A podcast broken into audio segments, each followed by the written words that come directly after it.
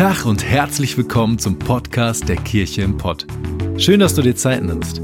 Wir hoffen, dass du die folgende Predigt echt genießen kannst und sie dich persönlich weiterbringt. Wir wünschen dir eine ermutigende und inspirierende Zeit. Viel Spaß.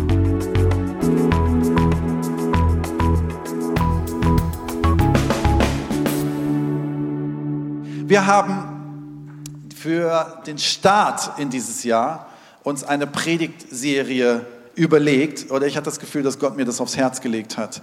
Eine Predigtserie, die uns als Kirche schleift und herausfordern soll und vor allen Dingen an das Kern, an das Herz unseres Glaubens zurückbringt. Wir wollen eine Serie haben, wo wir über das Buch der Bücher sprechen, über die Bibel. Wir wollen in den nächsten vier Wochen wollen wir hierüber sprechen. Wir werden in den nächsten vier Wochen darüber predigen, was die Bibel ist, warum sie geschrieben ist, was das Alte Testament bedeutet, was das Neue Testament bedeutet und wie wir diese Bibel verstehen können. Und ich weiß nicht, ob du für dich schon mal so richtig Geschmack bekommen hast auf dieses Buch. So richtig Geschmack. Ich habe hier verschiedene Bibeln hier vorne, verschiedene Übersetzungen, die ihr übrigens kaufen könnt draußen, die wir extra besorgt haben. Falls du nämlich zum Start dieser Serie merkst, wow, ich brauche für so einen Start eine neue Bibel mit weißen Seiten, ohne Kaffeeflecken. Ich habe ähm, über meine neueste Bibel letztens einen Kaffee gegossen und durfte, ich glaube, ungefähr 2000 Seiten einzeln immer so auseinanderziehen, damit sie nicht ineinander kleben und trocknen. Ähm, aber es ist schön, dann lebt so ein Ding. Und ich weiß nicht, vielleicht sagst du aber, ich brauche etwas Neues. Wir haben verschiedene Übersetzungen.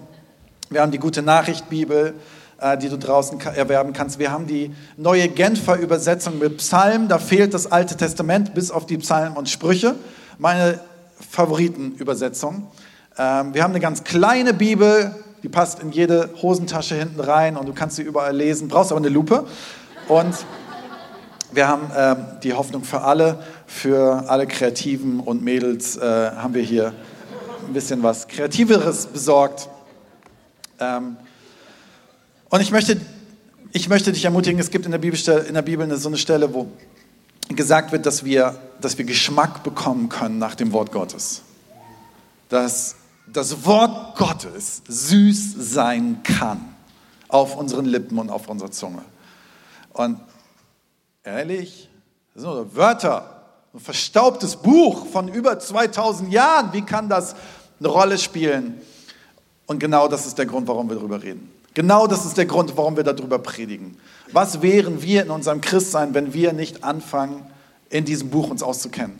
Wenn wir uns nicht in dieser Grundlage auskennen. Wir glauben daran, dass Jesus Christus die, das Zentrum unserer Kirche ist Zentrum unseres Glaubens ist, weil wir glauben, dass wir am meisten über Jesus in diesem Buch lernen und erfahren. Hast du so ein Buch? Liest du auch in diesem Buch? Wusstest du, dass die Bibel das meistverkaufteste Buch aller Zeiten ist? Es ist übersetzt in ungefähr 2400 Sprachen. Es ist in einem Zeitraum von ungefähr 1000 500 Jahren entstanden. In einem Zeitraum entstanden über 1500 Jahre. Es ist ein, manche sagen, es ist ein reines geschichtliches Buch.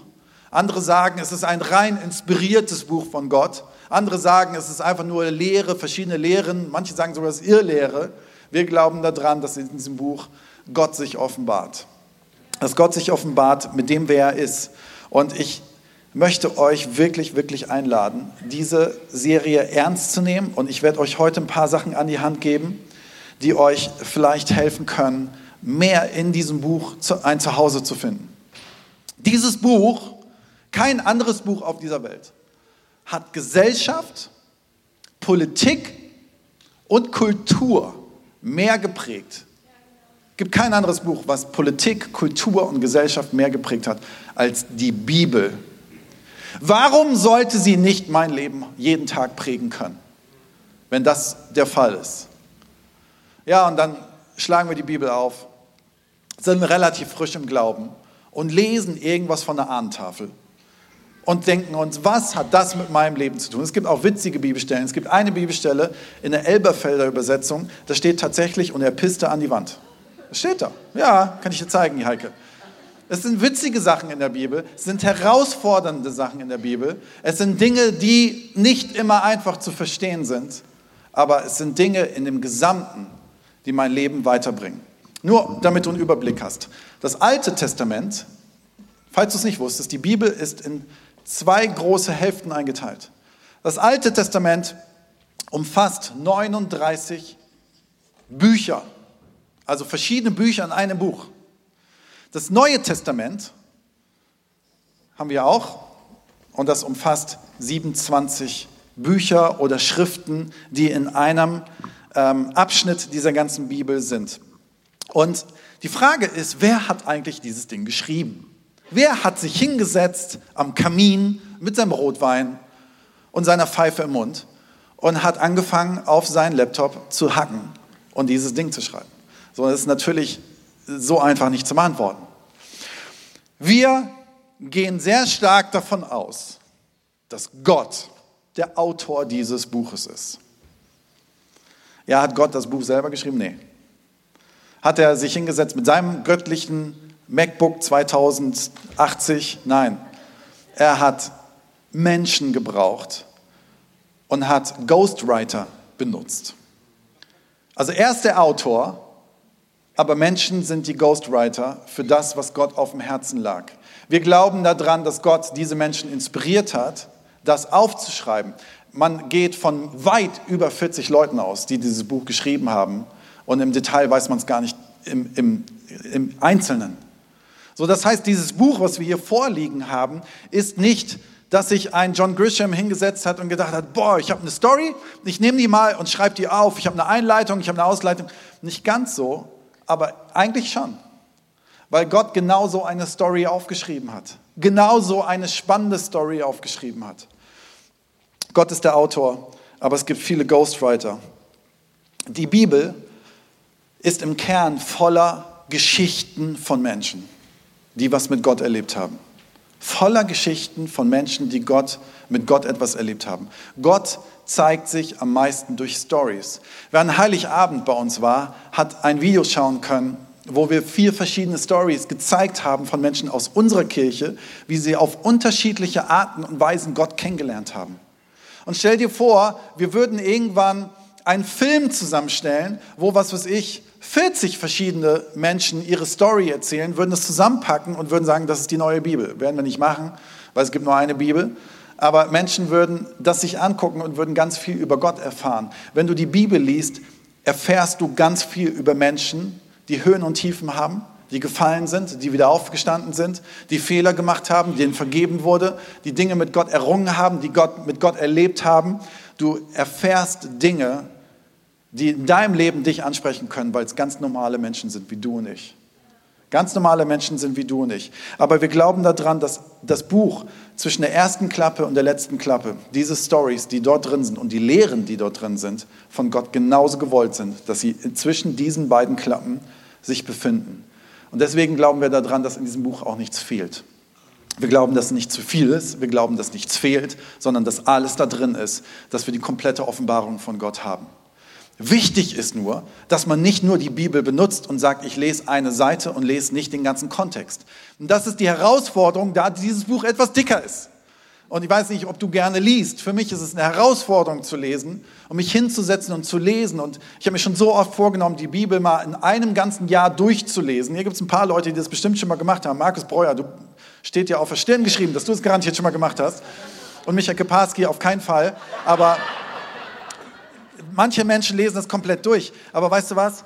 Du musst auch nicht nur jedes Wort gelesen haben, um die Bibel zu verstehen, sondern du brauchst vielleicht auch Anleitungen da drin. Ich möchte hier einfach ein ganz, ein ganz bisschen am Anfang dich mit hineinnehmen. Das Neue Testament, äh, das Alte Testament fängt an mit der Schöpfung des Universums. So, da gibt es die ersten Diskussionen. Stimmt das genauso in sieben Tagen? Naja, ob das stimmt oder nicht, ich glaube daran, dass Gott es kann. Das ist, das ist für mich das Wichtigste. Gott kann es. Gott hat das Universum geschaffen. Es geht weiter, dass in diesem Buch die, die Geschichte im Alten Testament ist die, das Hauptding, die Geschichte des Volkes Israel. So, warum heißt das Alte Testament alt? Es heißt nicht alt, weil es nicht mehr gebraucht wird, so nach dem Motto, ja, das Alte Testament, voll langweilig, braucht kein Mensch mehr, völlig dämlich. Nein, das Alte Testament bedeutet, dass es früher ein einen Bund gab. Das ist der alte, ältere Bund sozusagen, den Gott damals mit dem Volk Israel gemacht hat. Und wir lesen, und das ist sehr spannend sogar in diesem Buch, über Seiten und Seiten und Seiten und Stories und Stories und Stories. Wir lesen Geschichten von einem Volk, was Gott kennt, was fällt, weil es stolz wird, weil es Fehler macht, weil es einfach menschlich ist, wieder aufsteht und von Gott Hilfe bekommt, wieder einen Weg geht und wieder fällt. Wir haben das ganz klassisch in dieser, in, in, im Alten Testament. Ähm, das Volk Israels ist immer so, sie, ähm, sie erleben was mit Gott und erfahren Gottes Segen und dann geht es ihnen auf einmal zu gut und sie vergessen Gott und sie leben auf einmal dann auf einmal ohne Gott. Auf einmal merken sie, oh, meine Stärke, oh, vergessen, dass Gott der Segen war und glauben auf einmal mehr an ihre Stärke und auf einmal funktioniert es aber nicht mehr. Und dann liegen sie im Graben, bildlich gesehen, und dann schreien, Gott, schick jemand, der uns hilft, schick, der uns hilft. Und dann kommen die, kommen die ganzen Propheten und Könige auf den, auf den Plan, die Gott dann schickt, um zu helfen und wieder aufzustehen. Und das Interessante ist, dass man das Gefühl hat, die Menschheit lernt nicht dazu. Es geht die ganze Zeit hoch und runter und hoch und runter und hoch und runter und irgendwie ist die ganze Soße immer das Gleiche. Aber was im Alten Testament vor allem prägnant ist, ist, dass der ganze Blickwinkel, der ganze Blickwinkel in diesem Alten Testament immer wieder sagt, ja, ich schicke euch jetzt einen König, der euch hilft, ich schicke euch jetzt einen Propheten, der euch hilft, ich schicke euch jetzt einen Priester, der euch hilft, aber irgendwann werde ich den Priester aller Priester schicken. Und es ist der Blick durch das Alte Testament auf Jesus, der das Neue Testament gründet, den neuen Bund gründet. Wir können das Neue Testament nicht verstehen ohne das Alte Testament. Wenn du glaubst, du kannst nur das Neue Testament verstehen und es reicht dir, nein, du musst beides haben. Du brauchst auch das Alte Testament. Das ist ganz wichtig. Das Neue Testament wiederum fängt mit der Story von Jesus Christus an. Es fängt mit vier Evangelien an. So, wir haben hier Markus, Matthäus, Lukas und Johannes, die vier Leute, von denen man sehr stark ausgeht, dass sie mit Jesus mitgelaufen sind. Warum haben wir vier verschiedene Menschen, die vier verschiedene, eigentlich das Gleiche aufgeschrieben haben? Es handelt vom Gleichen. Und ich möchte euch da die Schönheit der Bibel dran deutlich machen. Stell dir vor, der Rafi, der Markus und der Micha und ich fahren zusammen in Urlaub nach Malle. Für eine Woche. Wenn wir diese Zeit überlebt haben und wiederkommen und würden uns alle vier hier vorne hinstellen, wir hätten uns null abgesprochen und ähm, irgendjemand würde uns interviewen und würde sagen, Raffi, wie war es auf Malle?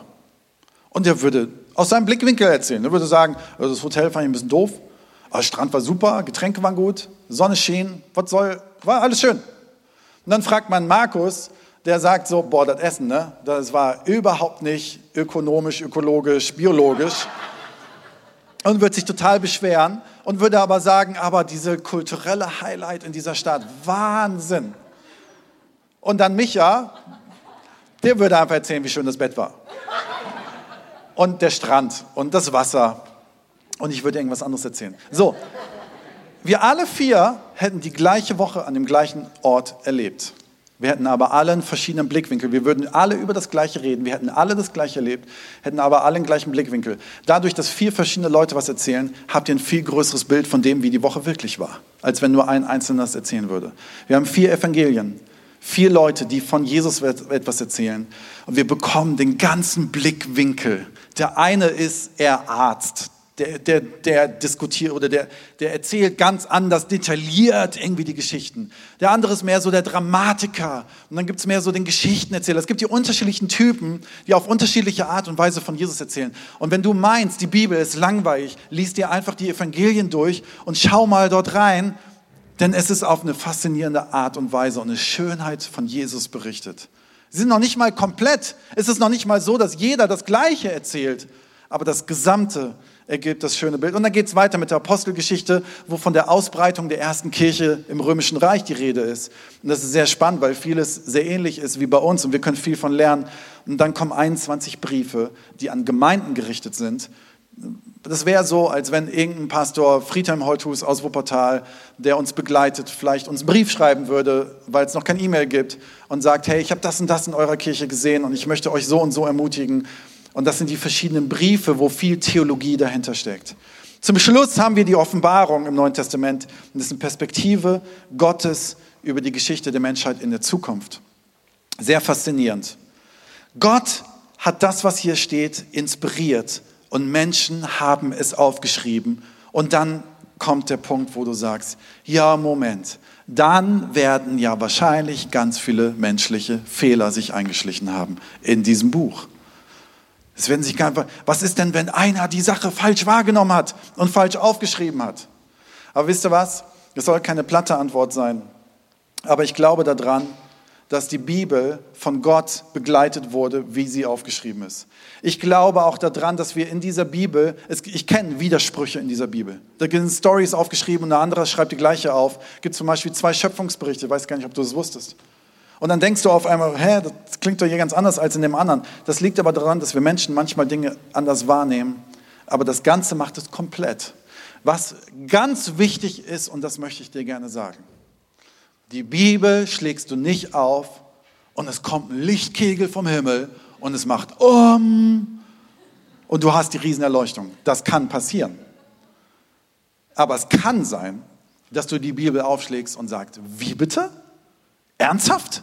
Es gab mal Riesen? Du schlägst die Bibel auf und denkst, ernsthaft? So handelt Gott? So bestraft Gott?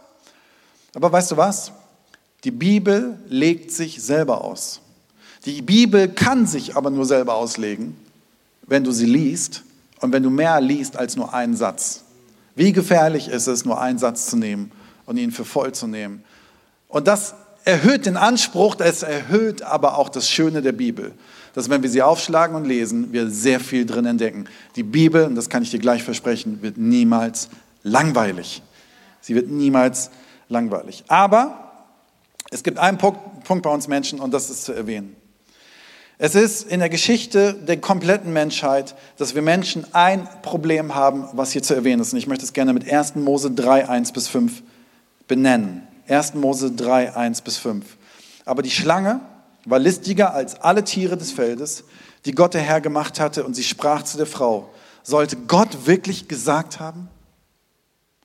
Wir haben sofort am Anfang der Bibel die Anfechtung oder die Herausforderung oder dieses, der Teufel legt, das ist damit die Schlange gemeint, legt den Finger genau da rein. Sag mal, glaubst du wirklich, dass Gott das gesagt hat? Und wir lesen das und denken so, wenn wir die ganze Story lesen, ey, was hat die Frau denn sich da einlullen lassen? Die lebte im Paradies. Ja, aber weißt du was? Bis heute ist dieser Stachel in uns Menschen drin. Stimmt es wirklich, dass Gott das gesagt hat? Ist es wirklich wahr, dass Gott das gesagt hat? Und ich möchte euch gerne mit dieser Bibelstelle ermutigen und sagen, es ist ein Teil unserer Menschheit und es ist irgendwas in uns drin, das wir in Frage stellen. Es hat was Gesundes und es hat manchmal was nicht Gesundes. Das Gesunde ist, dass Gott es aushält und dass er sich gerne in Frage stellen lässt. Dass Gott bereit ist zu sagen, du darfst Du darfst fragen, du darfst bitten, du darfst sagen, ich verstehe das oder das in der Bibel nicht. Ich verstehe die Dinge nicht. Aber es gibt einen anderen Part, dass wir an irgendeinem Punkt auch sagen müssen, Gott grundsätzlich sollte nicht in Frage gestellt werden. Und wenn Gott sagt in der Bibel, dieses, dieses Buch habe ich zusammengefasst, um für euch Leben zu bringen, lasst uns bitte nicht anfangen, alles in Frage zu stellen. Lasst uns mit Vertrauen an dieses Buch gehen. Lasst uns mit einer Offenheit an dieses Buch gehen. Und mit einer Offenheit, dass Gott dadurch sprechen kann. Und es geht weiter in dieser Story, dass hier gefragt wird, sollte Gott wirklich gesagt haben, dass wir von keinem Baum im Garten essen dürfen. Da sprach die Frau zur Schlange, von der Frucht der Bäume im Garten dürfen wir ja essen, aber von der Frucht des Baumes in der Mitte des Gartens ist, hat Gott gesagt, esst nicht davon und rührt sie auch nicht an, damit ihr nicht sterbt. Da sprach die Schlange wieder zu der Frau, keineswegs werdet ihr sterben, sondern Gott weiß, an dem Tag, da ihr davon esst, werden euch die Augen geöffnet und ihr werdet sein wie Gott und werdet erkennen, was gut und böse ist. Das erste Übel ist in dieser Bibel schon, dass wir erkennen, wir stellen Gottes Wort in Frage. Und das zweite ist, dass es sehr deutlich macht, Willst du nicht lieber selber sein wie Gott? Willst du nicht selber lieber der Richter über Gut und Böse sein? Ach komm, lass dich doch nicht vorschreiben von seinem Buch, dass du dir sagen lässt, was gut und böse ist. Mach's doch selber. Sei doch selber derjenige, der sowas entscheidet. Und ich glaube, in beiden Parts sind wir nicht gut dran. Ich glaube, wir sind gut dran, wenn wir wissen und glauben und bekennen und das leben, dass das sein Wort ist, was von ihm ist für uns und dass wir nicht in Frage stellen dürfen grundsätzlich, was Gott uns sagt und dass wir sagen können, Gott richtet, Gott ist derjenige, der entscheidet. Und wir lesen davon in der Bibel und wir lesen so viel von positivem Leben in dieser Bibel und wir können so viel davon lernen und brauchen uns nicht selber zu Gott machen. Was nehmen wir von Gott ernst und was nicht? Dann sagen wir, ja, das Alte Testament, das brauchen wir nicht mehr ernst nehmen. Ihr als Kirche redet manchmal davon, den Zehnten deines Gehaltes in die Kirche zu geben.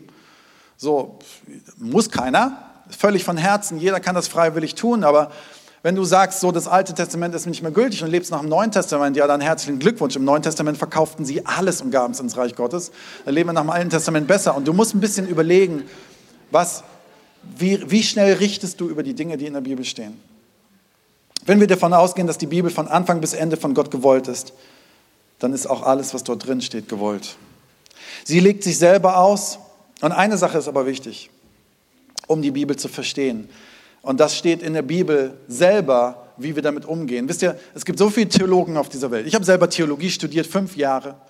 Ich habe die wildesten Theorien gelesen und erfahren und gelernt und äh, nicht zugehört und wieder zugehört und versucht es zu verstehen. Wisst ihr, Theologen erzählen uns manchmal so viel Schrott, was wir zu glauben haben oder nicht zu glauben haben. Und dann gibt es viele Theologen, die ganz viele tolle Sachen erzählen. Aber weißt du was? Das Problem ist, die Bibel kann nicht nur von Theologen bestimmt sein. Ich möchte euch eine, eine, Bibelstelle vorlesen und die möchte ich gerne über diese ganzen vier Wochen stellen, damit sie uns prägt. 1. Korinther 2, 13 bis 14. Und wenn wir davon ausgehen oder davon reden, tun wir es mit Worten, die nicht menschliche Klugheit, sondern der Geist Gottes uns lehrt. Wir erklären das, was Gott uns durch seinen Geist offenbart hat, mit Worten, die Gottes Geist uns eingibt. Ein Mensch, der Gottes Geist nicht hat, lehnt ab, was von Gottes Geist kommt.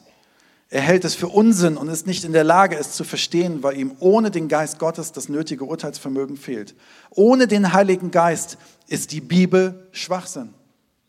Ohne den Heiligen Geist ist die Bibel ein, ein Buch voller historischer Geschichten, die sogar durcheinander sind.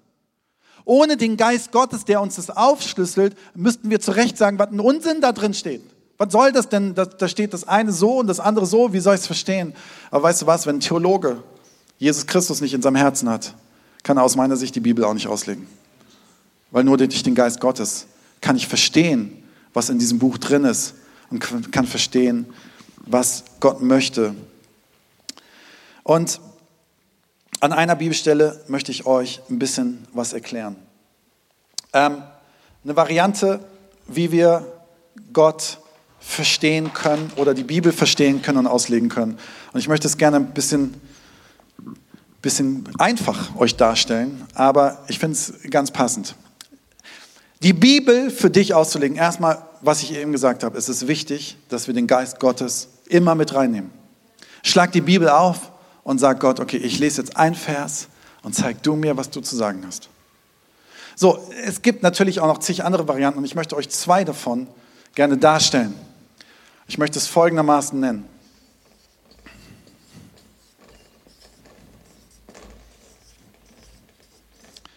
Google und Gott.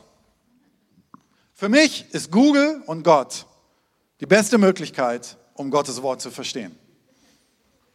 Google bedeutet für mich nicht nur Google im Internet, sondern es bedeutet, dass ich forsche. Und das kann jeder. Jeder, der einen Computer besitzt, kann Google eingeben und kann dort das Wort Wasser eingeben und Bibel. Ich habe das mal gemacht. Gib mal das Wort Wasser und Bibel ein. Dann wirst du Informationen darüber bekommen, was das Wort Wasser in der Bibel bedeutet. Ich möchte euch aber vorher eine Bibelstelle vorlesen. Johannes 7, 37 bis 39. Am letzten Tag, dem größten Tag des Festes, trat Jesus vor die Menge und rief, wer Durst hat, soll zu mir kommen und trinken. Wenn jemand an mich glaubt, werden aus seinem Inneren, wie es in der Schrift heißt, Ströme von lebendigem Wasser fließen. Jetzt lest das mal ohne Verständnis des Geistes Gottes in dir.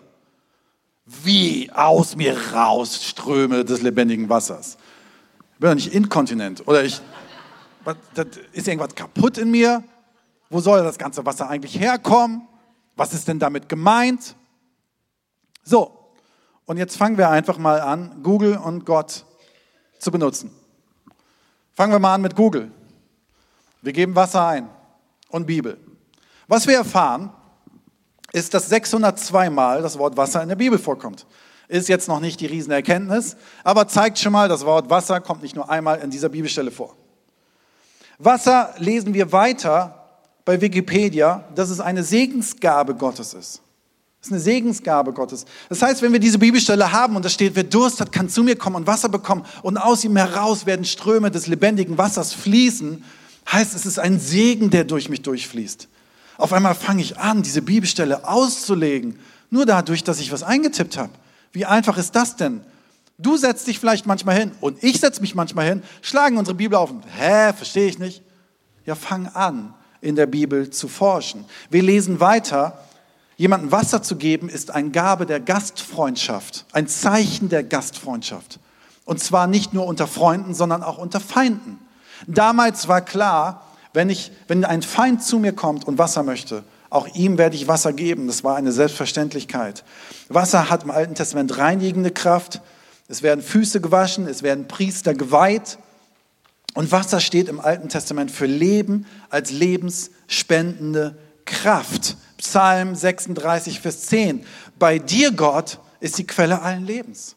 Bei dir ist die Quelle allen Lebens. So, jetzt haben wir Google angewendet und wenden uns gleich noch aufs Neue Testament an. Und ich lese die Bibelstelle und sage, Wasser des strömenden durch mich durch, was soll das? Okay, ich habe das Wort Wasser eingegeben und habe ganz viele Bedeutungen schon rausgefunden und kann sagen, okay, Gott möchte gastfreundschaftlich mit mir sein.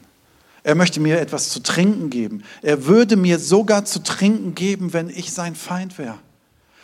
Er möchte in mir drin etwas vielleicht reinigen.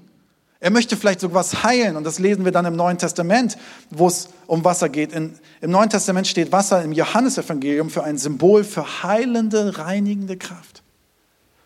Jetzt will Gott mir Wasser geben und er möchte, dass mein Durst gestillt wird. Kann das vielleicht dann bedeuten, dass meine Krankheit gestillt wird? Darf ich das so auslegen?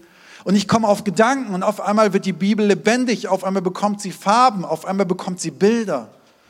Wir lesen weiter ähm, im Johannesevangelium auch, dass Wasser als Zeichen des gegenseitigen Dienstes oder Liebens ist, weil Jesus auf einmal seinen Jüngern die Füße wäscht.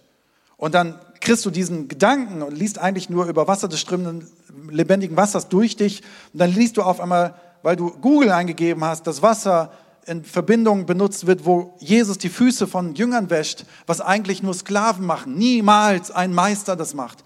Und du denkst so, so ist Gott mit uns, dass er uns so liebt, dass er sich herabsetzt auf die, in, die, in, die, in die Art eines Sklaven, um mir die Füße zu waschen. Und ich komme auf Gedanken und ich überlege, was bedeutet das für mich? Und Wasser steht also für Liebe. Und dann haben wir das Zeichen der Taufe im Neuen Testament. Wasser was, was benutzt wird, wie wir das hier manchmal mit dem Taufbecken machen, dass Menschen untergetaucht werden und es auf einmal ein Zeichen, ein Symbol eines Bundes wird, den Gott mit uns schließt, den er gar nicht schließen müsste, aber ihn schließt, der für Ewigkeit Bedeutung hat. Und ich bekomme auf einmal eine Dimension über eine einzige Bibelstelle, die ist grandios.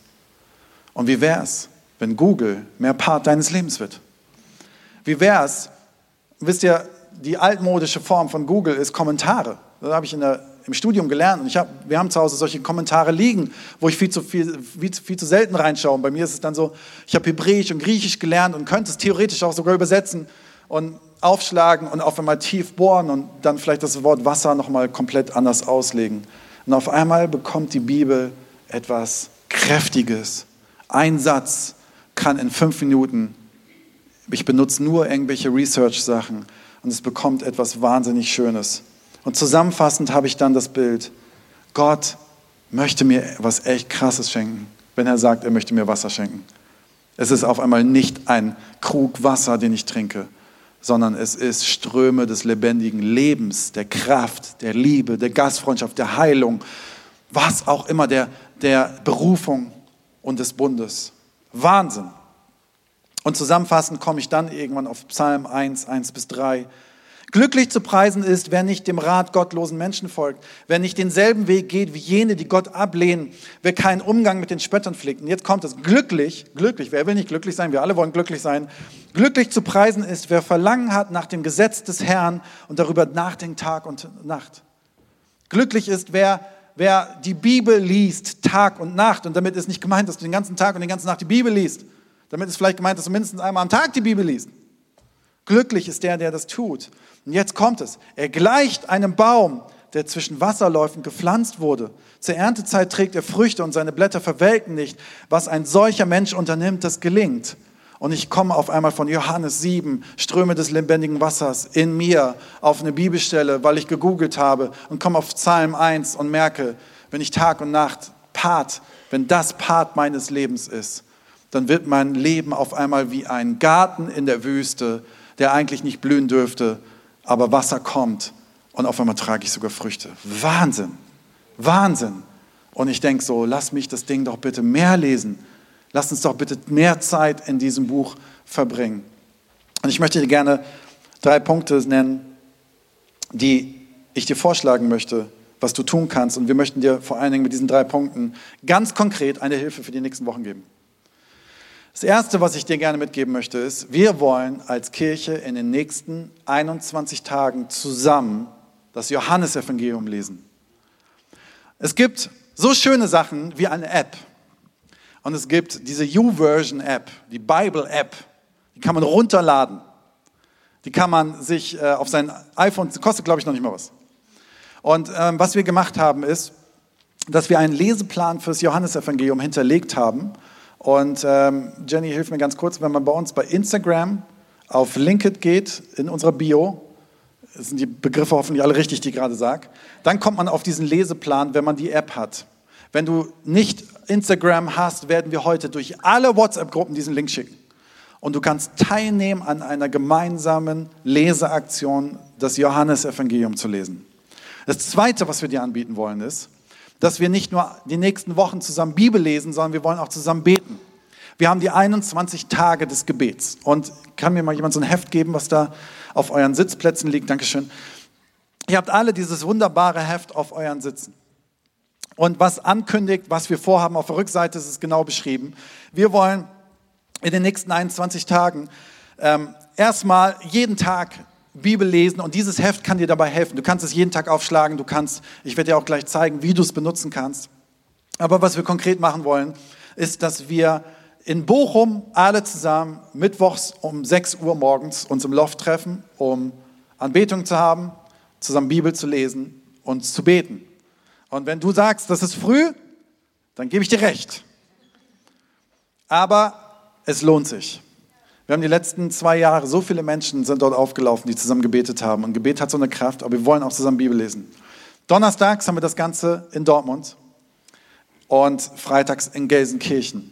Immer nur an einem Ort. Wir machen das ein bisschen anders, falls du dich fragst. Wir haben es ja schon mal anders gemacht. Wir machen es jetzt so: ein Tag, ein Ort, nächster Tag, nächster Ort und so weiter. Und wir wollen dort zusammen Bibel lesen. Das ist das nächste, was du tun kannst. Und das dritte, was ich dir gerne anbiete, ist, dass wir ab morgen einen Basics Glaubensgrundkurs haben, wo wir durch verschiedene Themen geben. Und der dritte Kurs geht auch zum Thema Bibel. Und wenn du sagst, du möchtest mehr in deinem Glauben und in der Bibel lernen, melde dich zu diesem Basics-Kurs an, der viermal die nächsten Wochen Montagabends ist. Und du kannst dich draußen an der Info in eine Liste eintragen. Wir werden dich kontaktieren und dir genau sagen, was du zu tun hast und wo du hinkommen kannst. Ich möchte dir aber eine letzte Sache mitgeben, die wir haben ja nur über Google gesprochen. Wir haben jetzt nur über praktisch die Dinge getan, die wir jetzt tun können. Und ich kann es in Google eingeben. Aber wir können auch was anderes machen.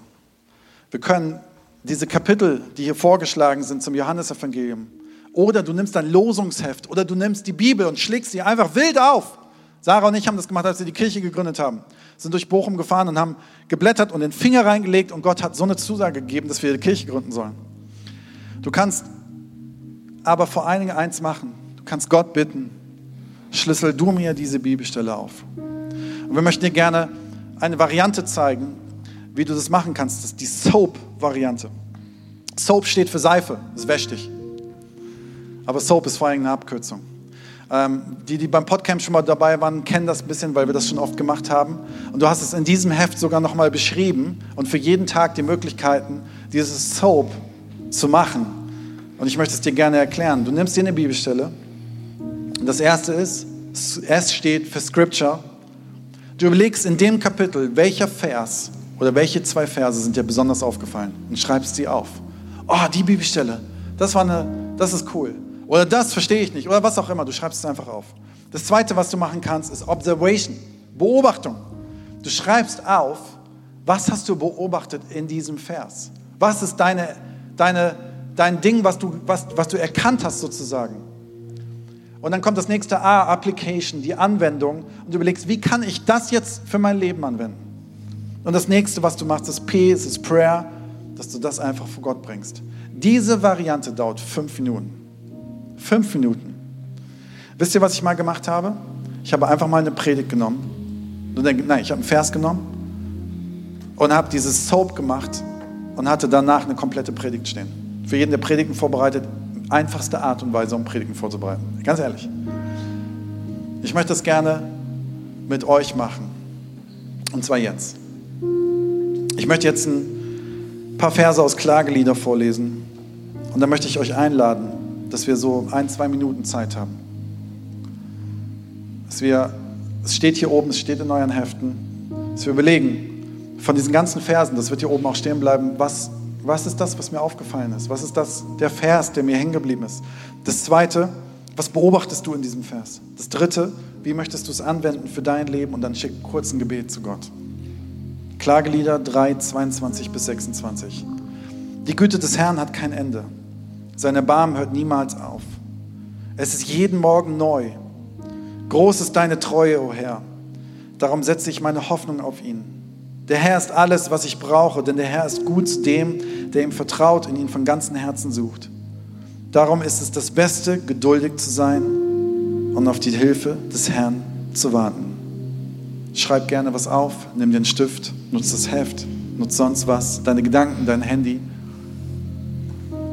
Aber lass uns die Zeit nutzen und lass uns diesen Vers vor Gott halten. Jesus, wir möchten dich bitten, dass du uns durch diesen Vers, durch diese Verse in Klaglieder jetzt begegnest. Nehmt euch kurz Zeit.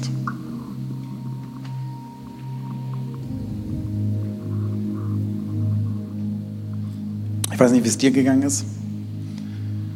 Mich hat der letzte Vers genervt. Das ist der, der mir aufgefallen ist weil ich eine Sache beobachte. Darum ist es das Beste, geduldig zu sein und auf die Hilfe des Herrn zu warten. Aber was ist, wenn Gott zu spät ist? Das war mein erster Gedanke. Was ist, wenn Gott zu spät ist? Und da habe ich weiter darüber nachgedacht und überlegt, wenn in dieser Bibelstelle steht, Erbarmen hört niemals auf und ist jeden Morgen neu, dann kann Gottes Hilfe und Gottes Antwort jeden Morgen neu nicht zu spät für mein Leben sein. Macht es irgendwie Sinn? Also ich, sage jetzt, ich ist keine Predigtvorbereitung gerade. Ich sage gerade, was mir in diesem Moment eben eingefallen ist. Und ich habe mir überlegt, okay, an den Punkten, wo ich denke, es ist eigentlich zu spät, Gott, kann ich sagen, nee, Moment. Wenn du schreibst, jeden Morgen ist dein Erbarmen neu, dann kann es morgen früh so neu sein. Und zwar in einer Art und Weise neu sein, die ist niemals zu spät. Die kann morgen so neu sein, dass ich morgen denke, es ist für mich zu spät, aber morgen macht Gott alles genau gerade, so dass es genau richtig für mich ist. Vielleicht ist es irgendwie platt gedacht, oder? Und vielleicht komme ich aber dann auf den Gedanken und sage, Moment, die Punkte in meinem Leben, wo ich denke, Gott ist gerade zu spät und es passt gerade nicht, vielleicht passt es doch. Vielleicht wird Gott niemals zu spät sein. Vielleicht ist mein Part einfach nur, geduldig zu warten. Und wenn ich das durchdenke, kann ich das anwenden auf mein Leben und kann sagen, warum stehe ich nicht jeden Morgen voller Frieden auf? Zu wissen, Gott hat es doch in der Hand. Und ich kann auf einmal merken, wie Gott gut in meinem Leben ist. Und ich kann mich hinstellen und sagen, Gott, ich gebe dir das und das und das, wo ich das Gefühl habe, dass du zu spät bist. Aber ich habe Frieden damit, weil ich weiß, dass du niemals zu spät sein wirst. Du wirst zum richtigen Zeitpunkt, zum richtigen Tag erscheinen. Und ich habe meine Bibelstelle gelesen. Vielleicht, wahrscheinlich hast du noch viel tiefgründigere Sachen gerade entdeckt. Aber weißt du was? Lass uns das nutzen in den nächsten 21 Tagen, die Bibel so zu entdecken. Google and God.